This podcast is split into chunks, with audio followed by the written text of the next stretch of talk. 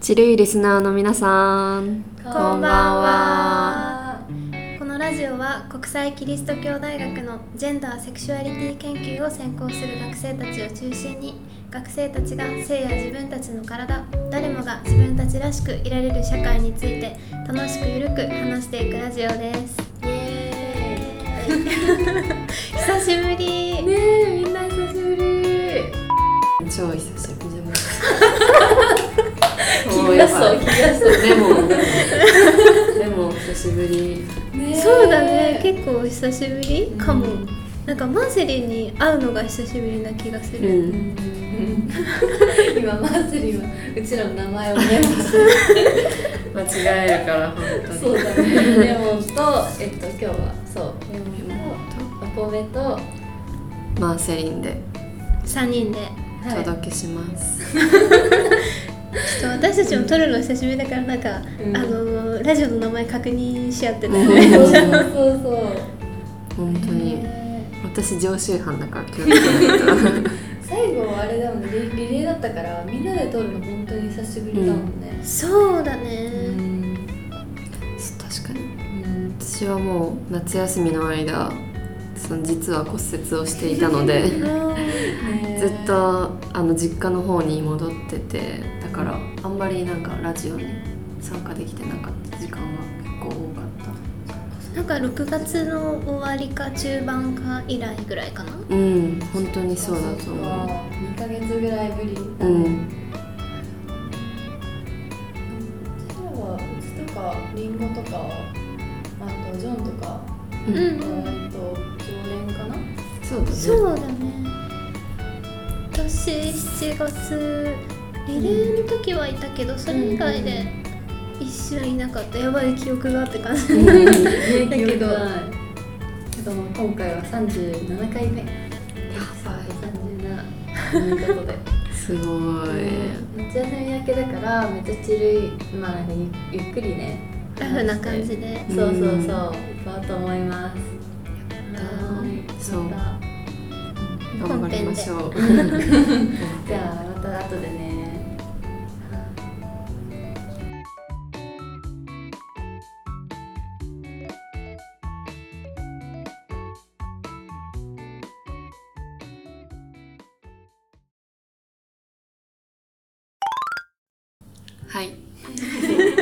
で本編始めてい。きましょう本当になんか夏休み全然勉強しなかったからすごいそのジェンダーとかの話題からなんて言うんだろう。意図せず距離を置いてしまってたので、うん。あんまりなんか今話したいっていう内容が特にない。そうだね。今思えば割と本とか読んでたかな。うん。なんかず今読んで読み終わってないんだけどトランスジェンダー問題っていうやつ。あのあ去年出たやつ。そうそうそうそう。ショーン・フェイさん。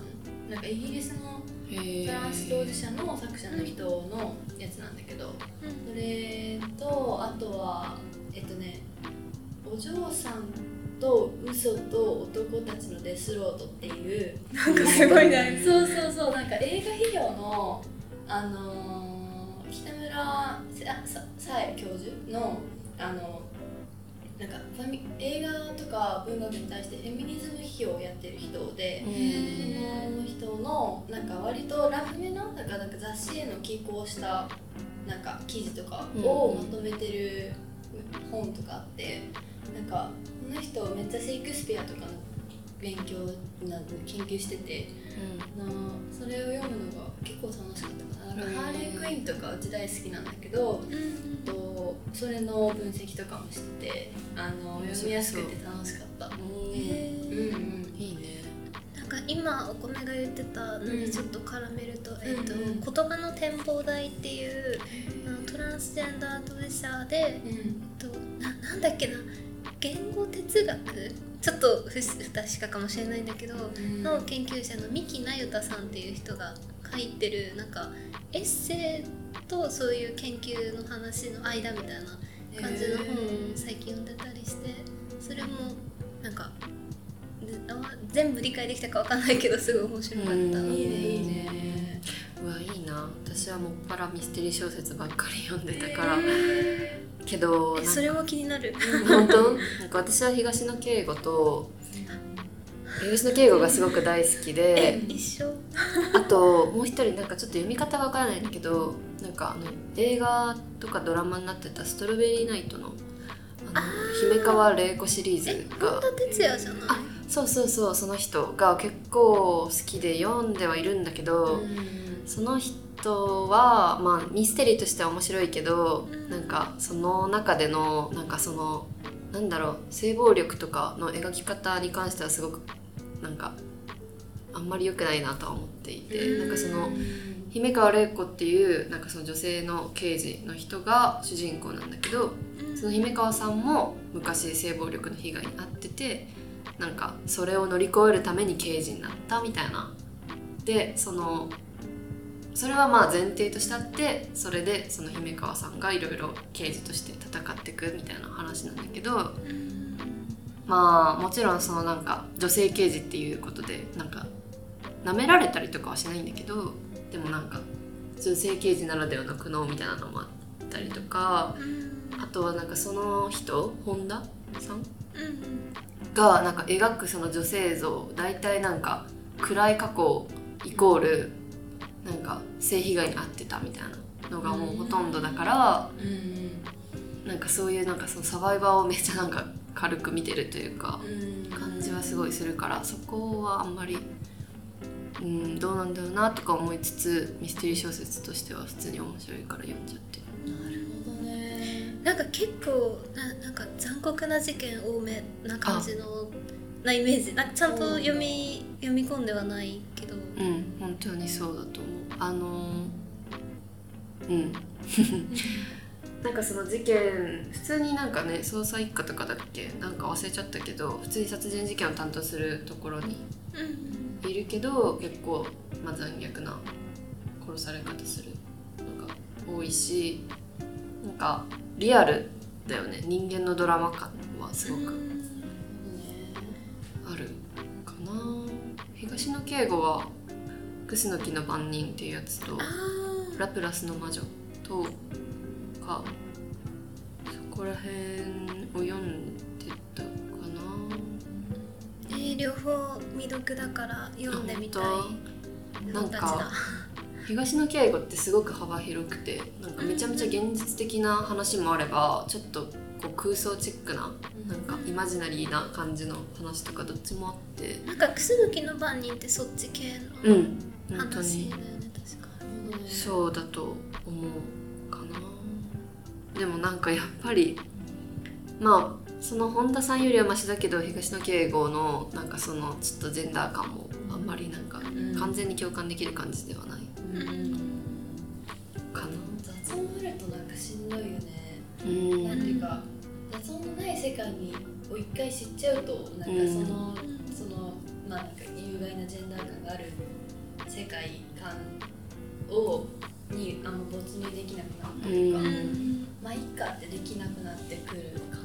なんかすごいな,、うん。ん、なんだろう引っかかったままうん。進んでいくみたいな感じの、う。ん。だよね。だからなんか「はあ?」とか思いながら読むけど、うん。なんか同時にその素直にうん。なんかその文学を文学として楽しめなくなってるうん。なんか苦しみみたいなのはすごい感じるかな。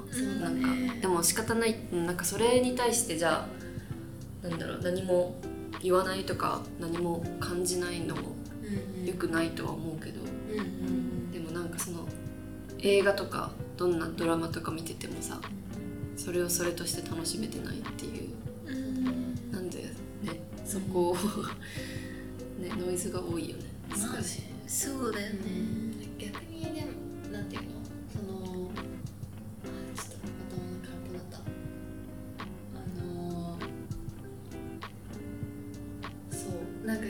さそのノイズが入るって思うし感じるけどそのそれってさそのものその作品を作品のまま見れてるってことっていうかその問題性も含めて分析して読めるようになったってことだからうん。なんかまあそれを客観まあうんそれはそうだけどなんか客観的に見れてるっていうかその、まあ、本来やっぱ自分なんていうの？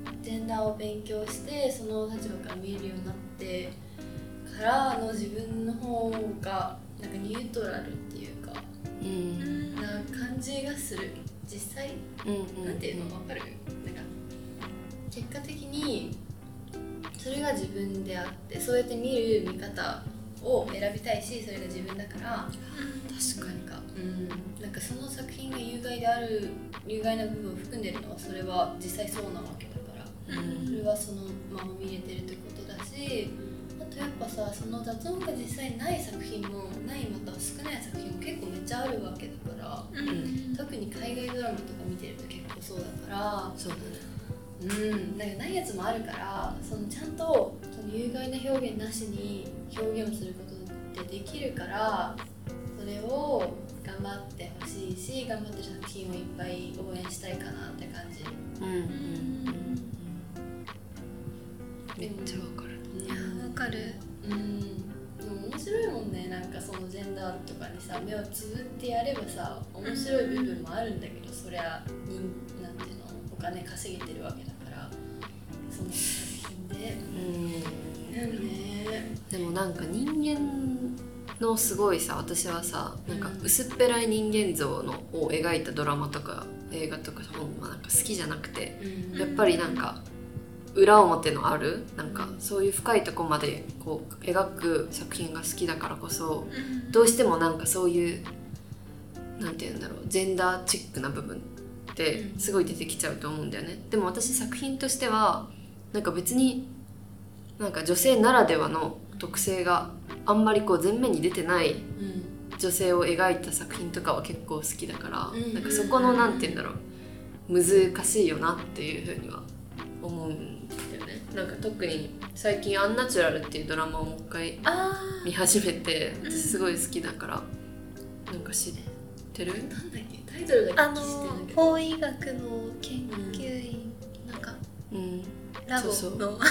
石原さとみ主演でなんかその法医学者の話なんだけどなんか不自然死とかした人たちを解剖してなんかその殺気とかまあ裏にあるなんかその人間のドラマを結構描いてるみたいな話なんだけど、まあ、全話見た？それ。全部そうなんだ。っごい面白い。えそれは、うん。そうそれ聞いててかんそれ見てて感じたのはなんかその石原さとみはとか、まあ、その法医学者女性として出てるけど、うん。別にその女性性が全然前面出てない感じ、普通にうん。周りがみんな石原さとみを女性法医学者として見てるんじゃなくて、うん。法医学者として見てる感じが私はすごい見てて心地いい、まあ、ちょっと一部ガヤはいるけど、うんしちょっと1話だけそこをなんかすごい女性法医学者っていうことをめっちゃそのいろいろ言われるっていうエピソードあるけどちゃんと最後なんかあのそれを正しくするような言葉があるから、うんまあ、イライラはするけどその話は。でも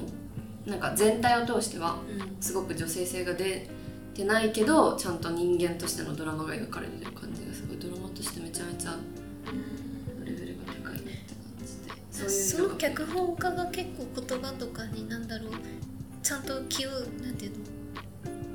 あのえ言葉を選んでるっていうか、いう感じもする。その完璧ではないところもあると思うけどなんかななんだろう。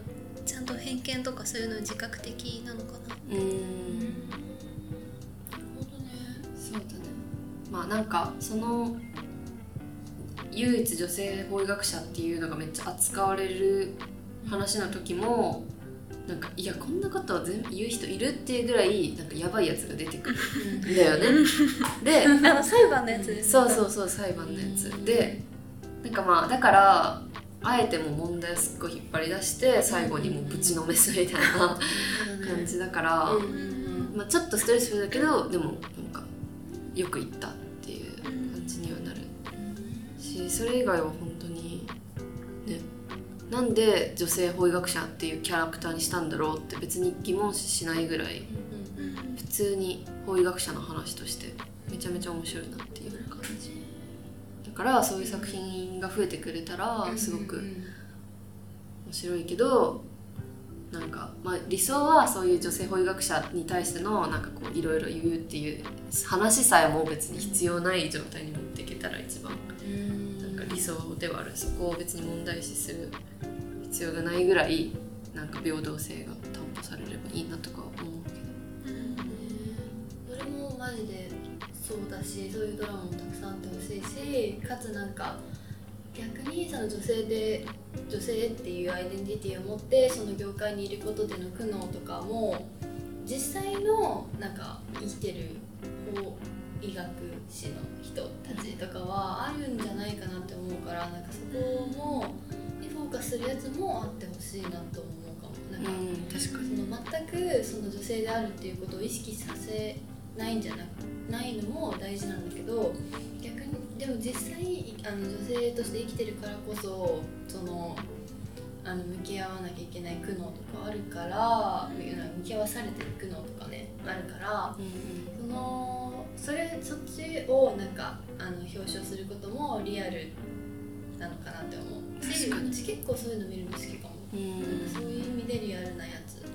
なんかその現実の苦労をちゃんとなんなんだろうな不可視化しないみたいな感じ。そうそうそうそうその完全に平等に扱われるっていうのもさもちろんもちろん問題ないしいいことなんだけどそれはそれでなんかその女性医師が男性化してるっていうかなんかその男性の基準にあの自分が合わせていって男性と同じように扱われることになるなったから OK みたいなそういうフェミニズムのあり方もまあなくはないと思うんだけどうん。なんかフェミニズムで言うとなんかこれもそうだけど別に女性のままで医師とかどんな職業でもできるでしょみたいな。っうん。ていうと分かるかな、うん別にわかるめっちゃ。めっちゃわかる、うん男社会になんか全く忖度する必要なく別に女性のままでそのアイデンティティを持ったままで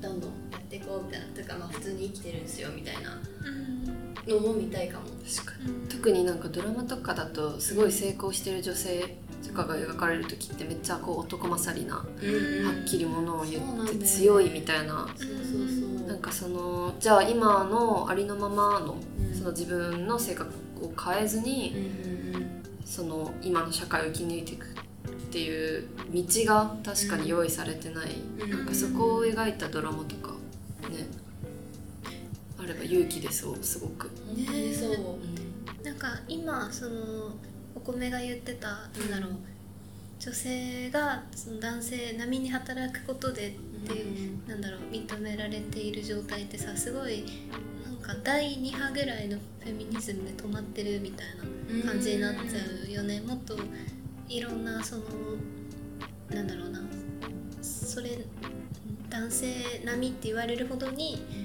働くのが難しかったりとか別にそうなりたいわけじゃないけど、なんだろうそういう環境的にそうせざるを得ない女性たちとかも。なんかたくさんいるしなその方が多分多いと思うぐらいなんだけど、えーなんかドラマでどこまでそういう女性が出てくるかって感じだよね。だってさ普通に生理とかの前ってマジでメンタルさ本当に死ぬし生理中はもう死ぬじゃん体調が。ね私はすごくそういう1日目とか特に重いし生理前は本当になんかもうめちゃめちゃ落ち込むことが多いっていうのでそこでまずそもそも違うしそこの生物学的な差とかは認めなきゃいけないから。ね。でそこで同じように男性と働くのを求められるっていうのはしんどいそうそうそう。別にそのままで問題ないはずだしみんながそのままで存在しててうまくいく社会が理想なはずなのにそのシスヘテロ男性でなんかめっちゃ健康な人みたいなののめっちゃ難しい一つの形に対しに合わせてみんな生活しないといけなくなってるからなんかねそうめっちゃ思ってたけどなんか女性とかまあなんかは男性以上に男性的じゃないと男性社会で認められないじゃんみたいな。うんなんか嫌だよね。てかだるいよね。だるいね。なんか生理休暇は差別みたいなさあ話とかなかった？そういえば。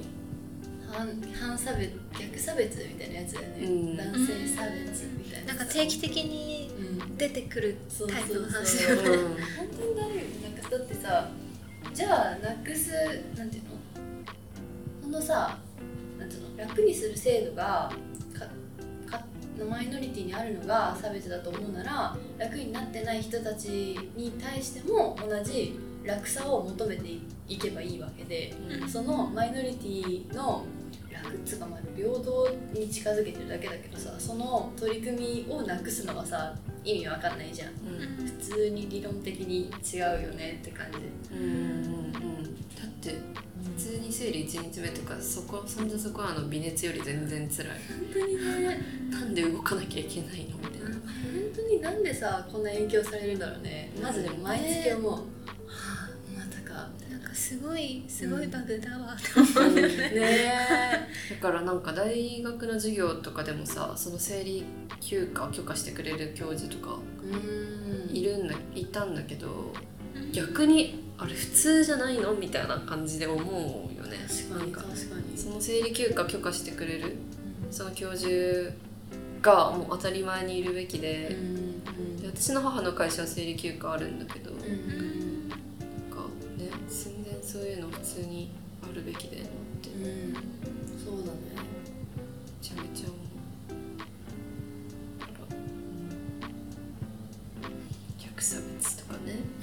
女性専用車両もなんか逆差別とかか男性専用車両作れとか言うし。どうなんだろ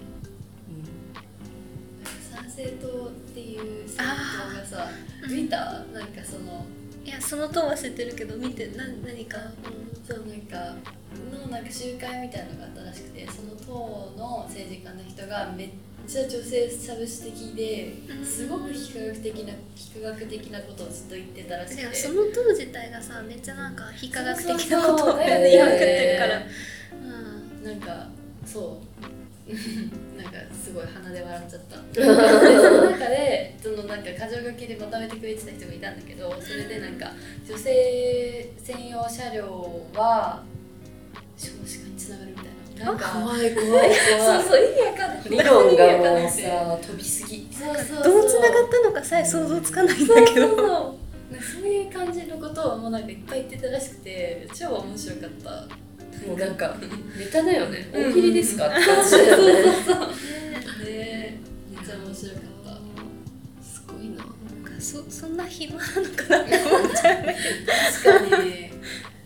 それでさなんか仕事キャリアを作ってんのが何なんだろうって感じなんだよね。うん。作れちゃうのも腹立たしいけどさなんか、ねそれをうん。ある程度支持する。まあその参政党自体はさそこまでうん。めちゃくちゃ大きい党ではないけどでも党としてあって支持する人がいてっていうぐらいのだもんね。ね。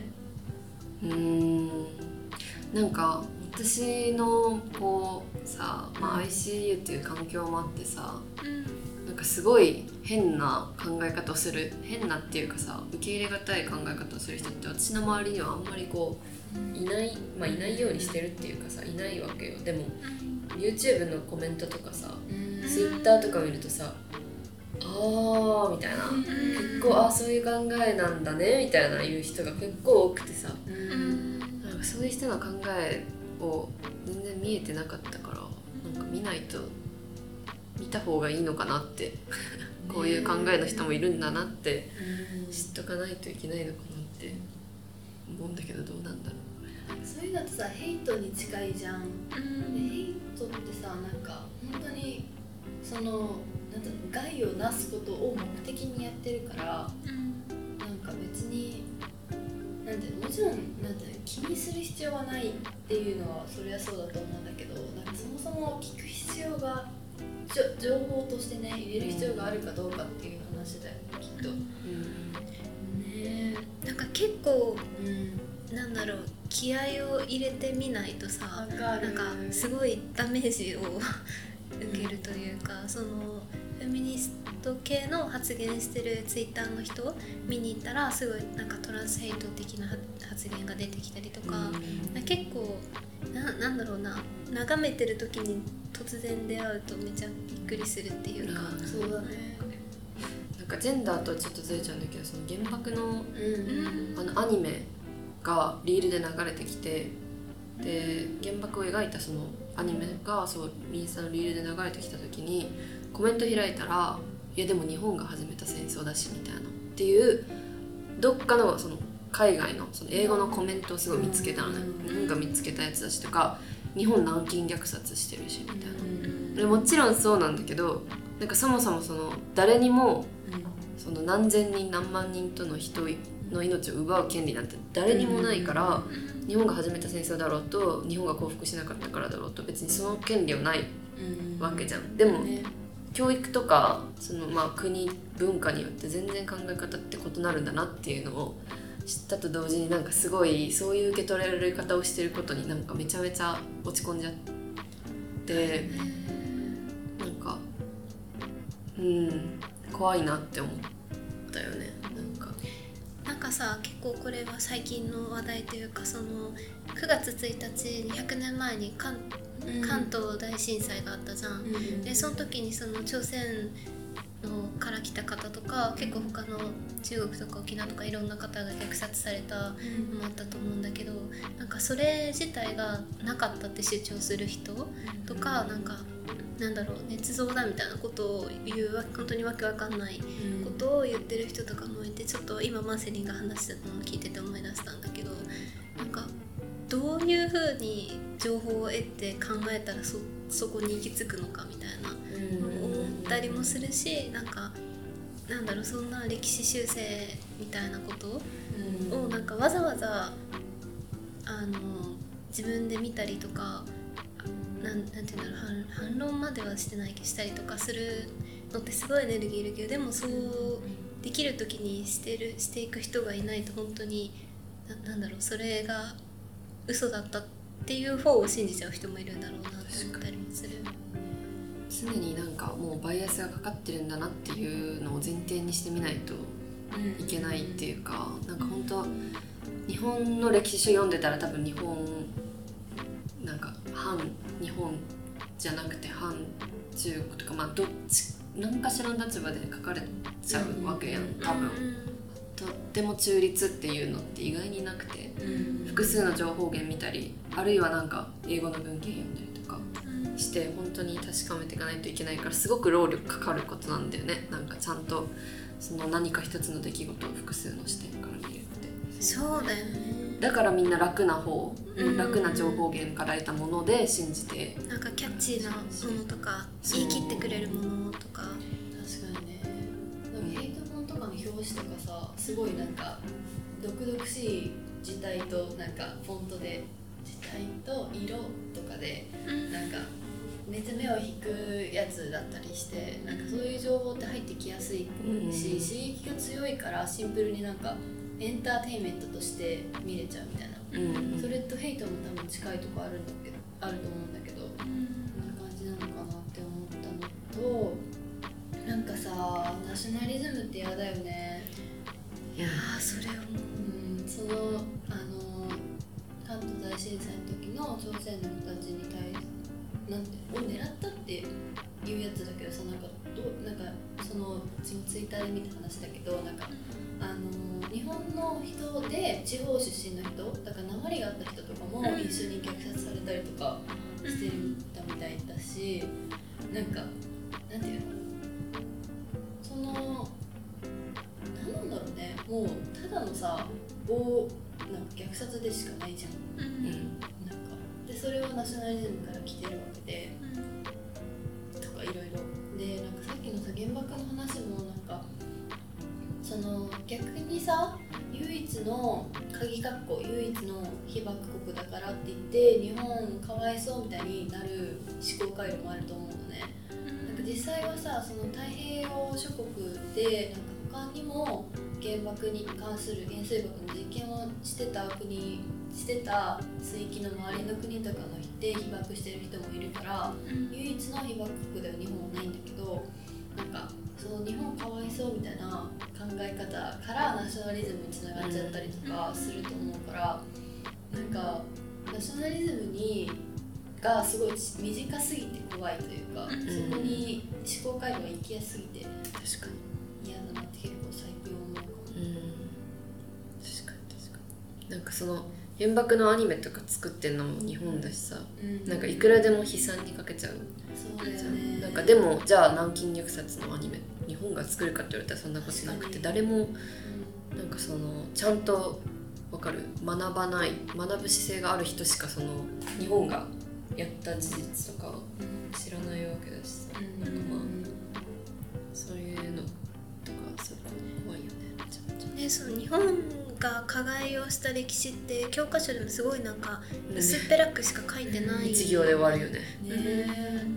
本当に。なのにげなんか原爆のことはもう丸々こう1ページコラム使ってとかいう感じだしさね両方大大事だし、うん。両方はものすごくひどいことだから同じ量で喋ればいいんでさ、そうだね。そうなんか高2の時の日本史の先生がすごいなんかな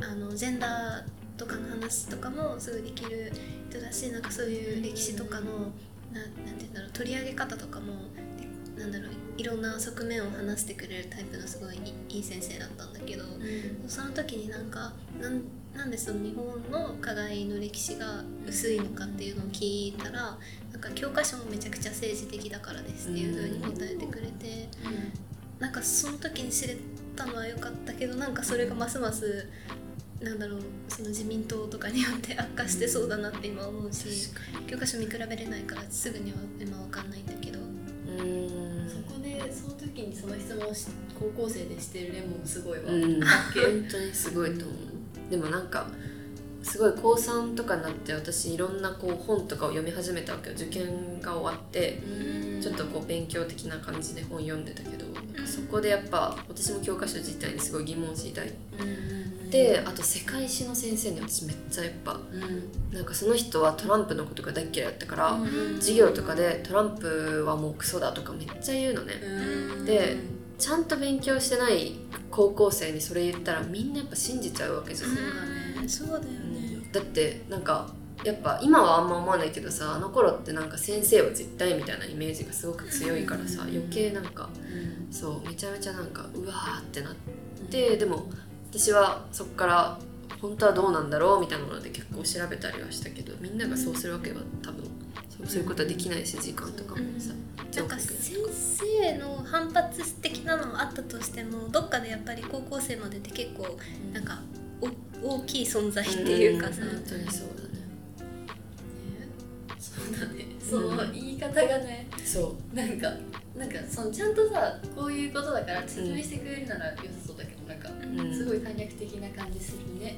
そう。子供に対して責任を持ってさおしものを教えるっていう立場の人っぽくない発言かもしれない、そう。なんか他のねその授業自体はすごく良かったし、なんか映画とかもいろんなの見せてくれて、うん。勉強にはなるんだけどそこの部分だけすっごいすごいなんか記憶に残る。まあトランプめっちゃすすごい嫌いではあるけどなんでなんかそのこういう理論こういうことをしてるからとかまあなんて言うんだろう中立な情報源は普通に見せてほしかった。うん。よその嫌な部分だけ見せられたらそれはなんか嫌な気持ちにこっちもなるしさ。でも大統領になったっていうのはなんでそこまでなれたのかっていうところまで掘り下げたら確かに。結構良さそうだよね。ね。うん。え感情だけ教えられてもね。確かに。でもさでもさじゃねなんか今トランプさ逮捕されたじゃん。もでなんかそのさ逮捕された時の逮捕される時のさあの犯罪者の写真撮るじゃん、う、あれが今ネットで出回っててめっちゃネタにされてて面白いよ、えー、そうなんだ。うん。なんかすごいすごいね顔に力入れてしかめっ面をしてる 写真がある。ミームみたいな感じにされてるなるなってるほど。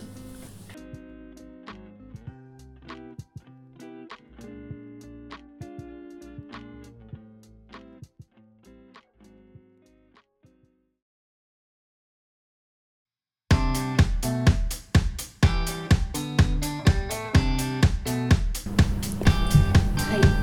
ところということで。ところてんで、えー、とみんな白い夜になりましたでしょうか？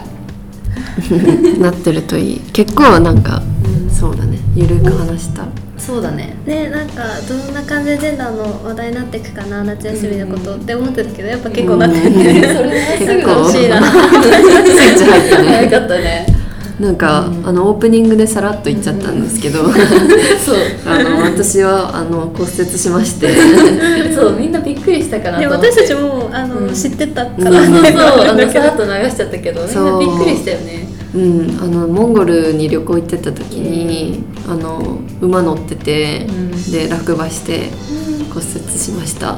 無事海外で痛そう。めちゃめちゃ痛かった。そっか。本当に痛いと涙も声も出ないんだなって思ってもうひたすらもだえてるみたいな。そう。しかもすぐに病院行けなくない？ってうん、本当山な山の中にいたから車で結局3時間ぐらいかかってで病院に着いても結構30分ぐらい待たされたけどでもなんか日本の病院よりすごいなんかスピーディーでへー。本当いろんなとこ連れてってもらったしなんか連れてかれてで、まあ、レントゲン取ってなんかもう軽く骨折してんなみたいな。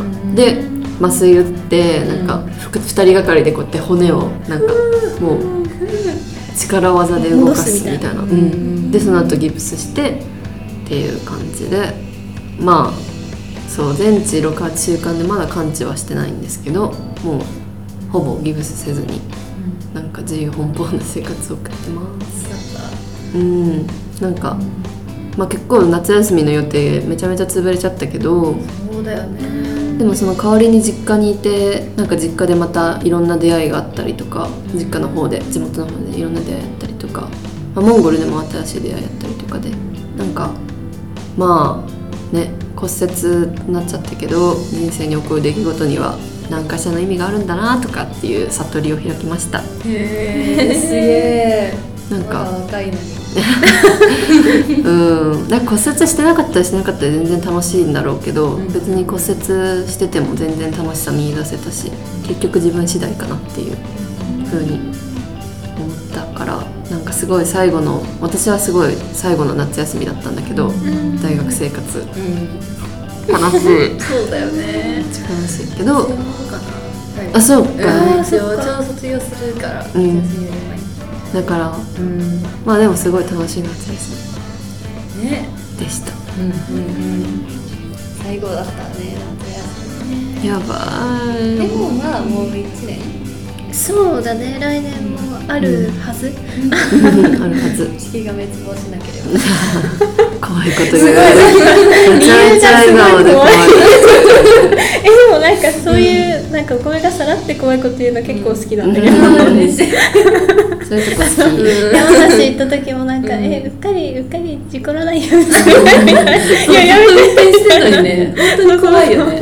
申し訳ないわ。いいな、ねそうだよね、うん。またみんなで出かけたい。ね出かけたい、うんうんそう。意外となんか今回のラジオでもうちらの夏休み深くいろんなことは話してないこともあるからまた。そうだ喋りたい、ねそうだなんか Vlog を YouTube に上げたいねみたいな話があるんだけど。ああその山梨の旅行。そうそうそう。うん。りんごが多分編集してくれててうちもやりたいなと思ってるから。いいねうんうん。えーフィンランドに行ったリンゴに会いたい、ねそうそうそう。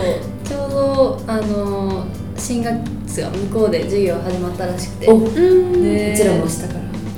え始まるね。マジでやだうん。夏休み気分ずっと。ね。まあでも始まったら始まったで楽しいんだけどねそうなんだよね。あと私はさっき1個の授業あのお米とかぶってるって知ってめっちゃ嬉しい、そう。ね嬉しい。文学とフェミニズムのなんかいろいろみたいな。文学理論とフェミニズムっていうタイトルのやつなんだけどめっちゃ待ってる撮ろうかちょっと死にそうな気がするからあねあれで週なんかなんだっけ週に420分自習学習しようって書いてあったあえなんか多い授業って大体そう書いてないそうだよねまあなんかそんなまあそんな7時間も勉強できないですけどちょっとねでもなんかうん。言われないと読まないような文献ばっか読ませてくれるから普通にいい経験ではあるよね。結構フェミニズムの基礎になる大事な文献とかさなかなかうん。なんか本当にあ時間あるさじゃあ読もうみたいな。なんで そうるう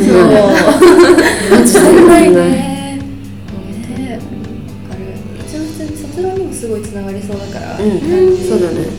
し気がねじだけどやべえ卒論頑張んなきゃな。私木曜日その授業も含めて1から7まであるからそこえそこがやばいかもしれない。ちょっと頑張って生きるって感じだわ、頑張って生きて。帰るの楽しみにしてるよ毎週、うん。あそうそうだその日に。私も会おうね。ねえごめんもうね、うん。毎週来るから。はい。ってことで。こ最最後はすごいプライベートな話。そうですねみんなもなんかあの夏休み終わっちゃったみたいな。やばいねみたいなお便り待ってるよ。ね秋秋がどんな感じかみたいな。そうだね。嫌だなとか楽しみだなとか。うん。お最手紙。近こんな感じみたいなクソ暑いとか。ぜひ聞きたいですみんなのこと。骨折エピソードとかも。いいね。みんなの。うちもあるわ本当？うん。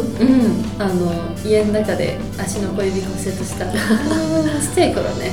ちっちゃいって小学4年生ぐらいだけど。私人生2回目の骨折なんだけどさ。そうなんだ。なんか意外に周り骨折した人少ないんだなってすごい感じた。骨折して、へなんか骨折したことないんだよねみたいな話を結構聞くから。ってことは人生2回目の骨折って結構レアとか。イエー。イ1回目は肩だったそう左肩。で今回左手首、なんか結構しっかりというかなんかは激しめに骨折っていうか。そう。でも普通にバカだった、うん。なんか、うん、雨の後雨の日の雨が止んだ後に運転になんか飛び乗った。でそのままバンって落ちて骨折しただけだから。へ本当に。結構ちっちゃい頃？小 5? 小4ぐらい、元気いっぱいだったのね。はつらつな子でした。今もだよね、うん。今日も筋トレしてたらしいし。筋トレしてランニングしてラジオ。お昼ご飯は鶏胸肉。マジかっけアスリートすぎる。まあ全然ムキムキのためにはうん頑張ります。そうだね。